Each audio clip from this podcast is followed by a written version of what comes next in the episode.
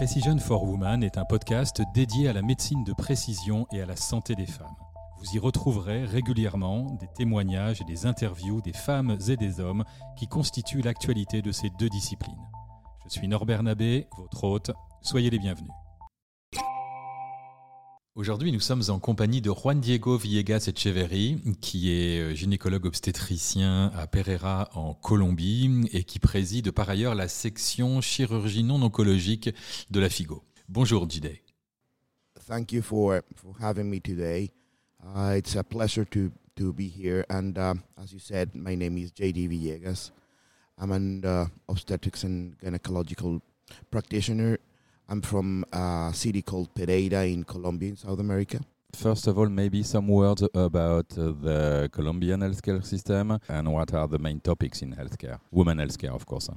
Okay, Colombia has a strong uh, health system. We we changed our our system back in 1990s, and now we have uh, almost universal coverage for our population.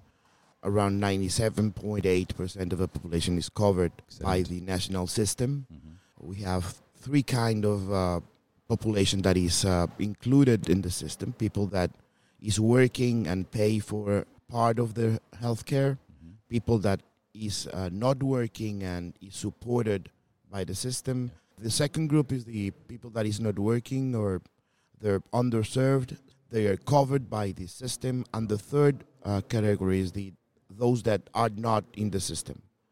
The system is uh, the same for the three kind of people.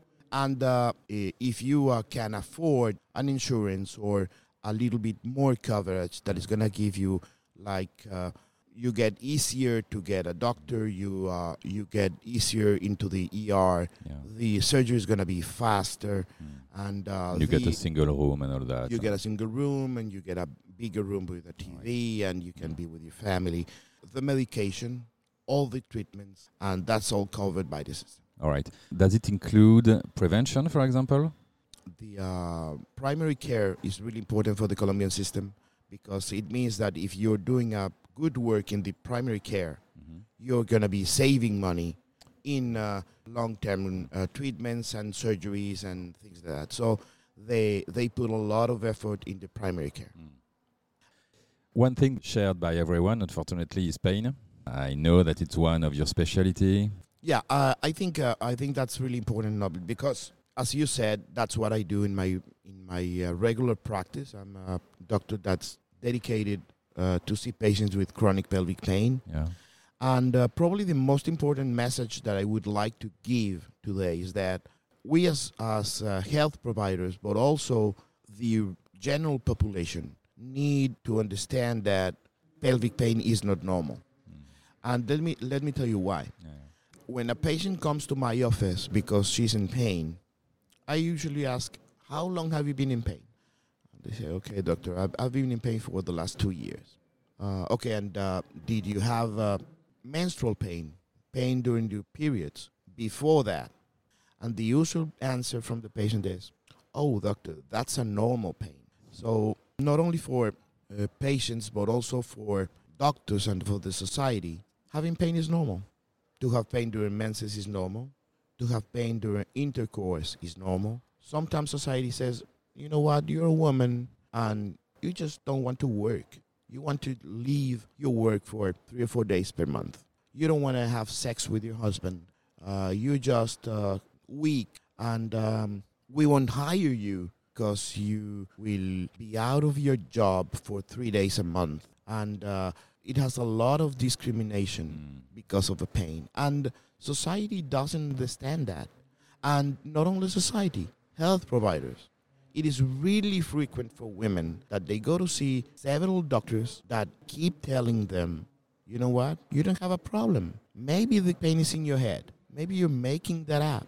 Why don't you just have a kid? If you get a kid, if you get pregnant, you're going to get better. And uh, that's a really bad message for our patients because having pain is not normal. One in every four women in the world have chronic pelvic pain, and 80% of them are underserved. They don't get a diagnosis, they don't get a treatment.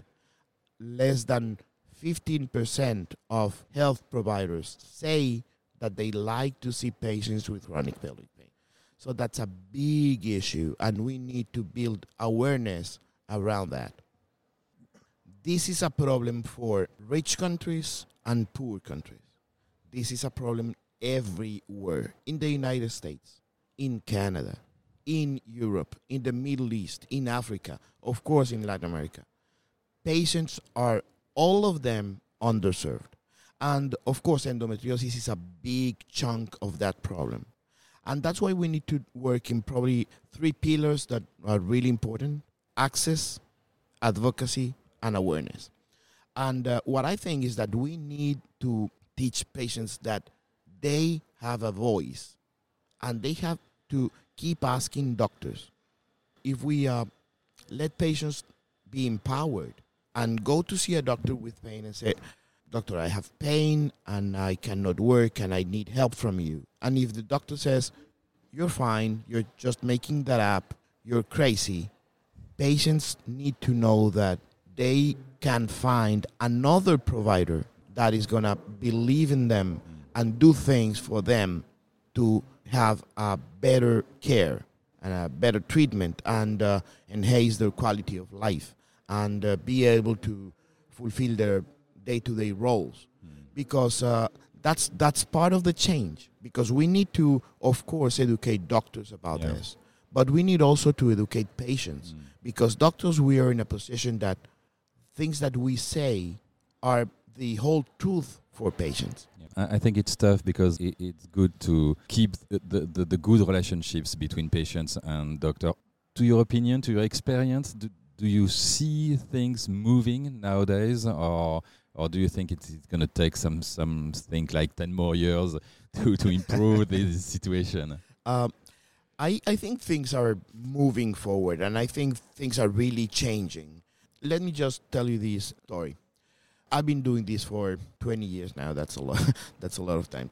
And uh, the first international meeting that I attend, it was in Sydney, in Australia, probably in 2008. And uh, in the room, we were going to be talking about chronic pelvic pain. And in the room, we had five people attending. Just five doctors were sitting there listening to a bunch of crazy guys talking about chronic pelvic pain.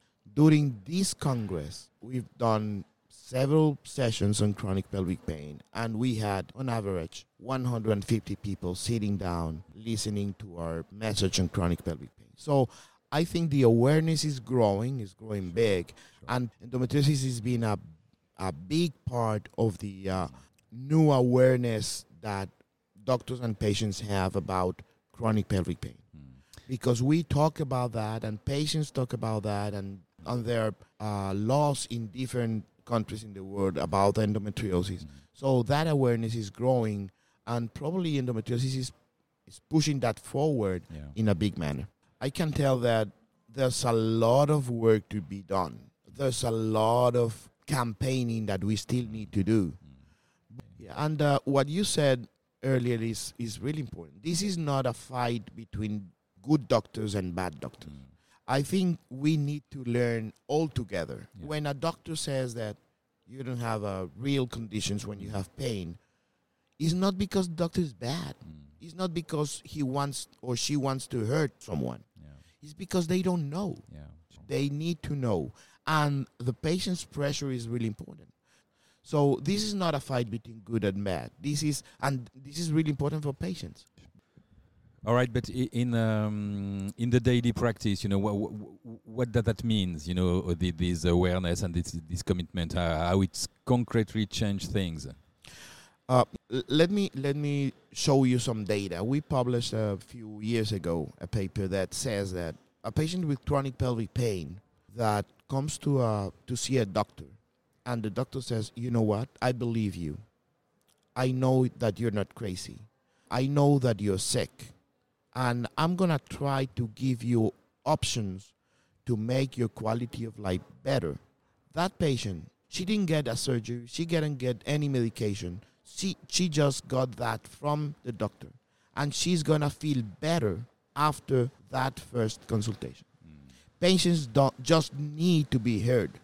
They just need to be believed. Mm. Patients need someone that says, you know what, you're not crazy, and there are options for you to be better, to have better quality of life, to be able to fulfill your day-to-day roles.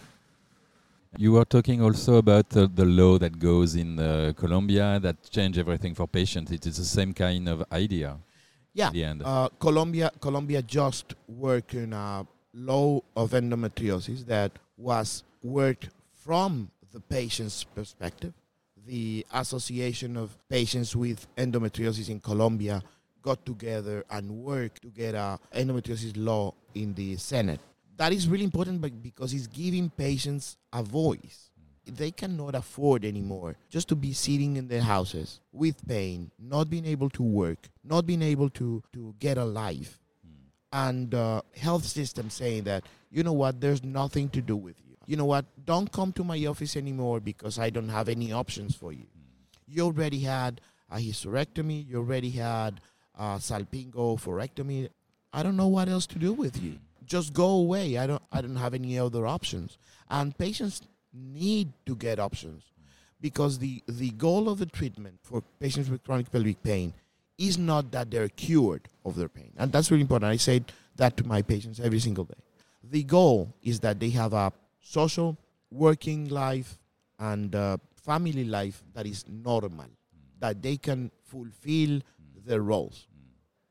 Thank you very much, JD. It's a, it's a, it's a huge subject, and I hope that our small podcast will contribute to this awareness. I really, really appreciate the opportunity because uh, as as much as we can talk about this, I think we're gonna be really moving forward, Mm. pushing things forward to give a better uh, standard of care for women's health and for improving their quality of life. So it was a, a really pleasure for me, and thanks again for having me. Thank you very much, Okay, JD. no, well, thank you, thank you again for inviting me. All right, bye bye.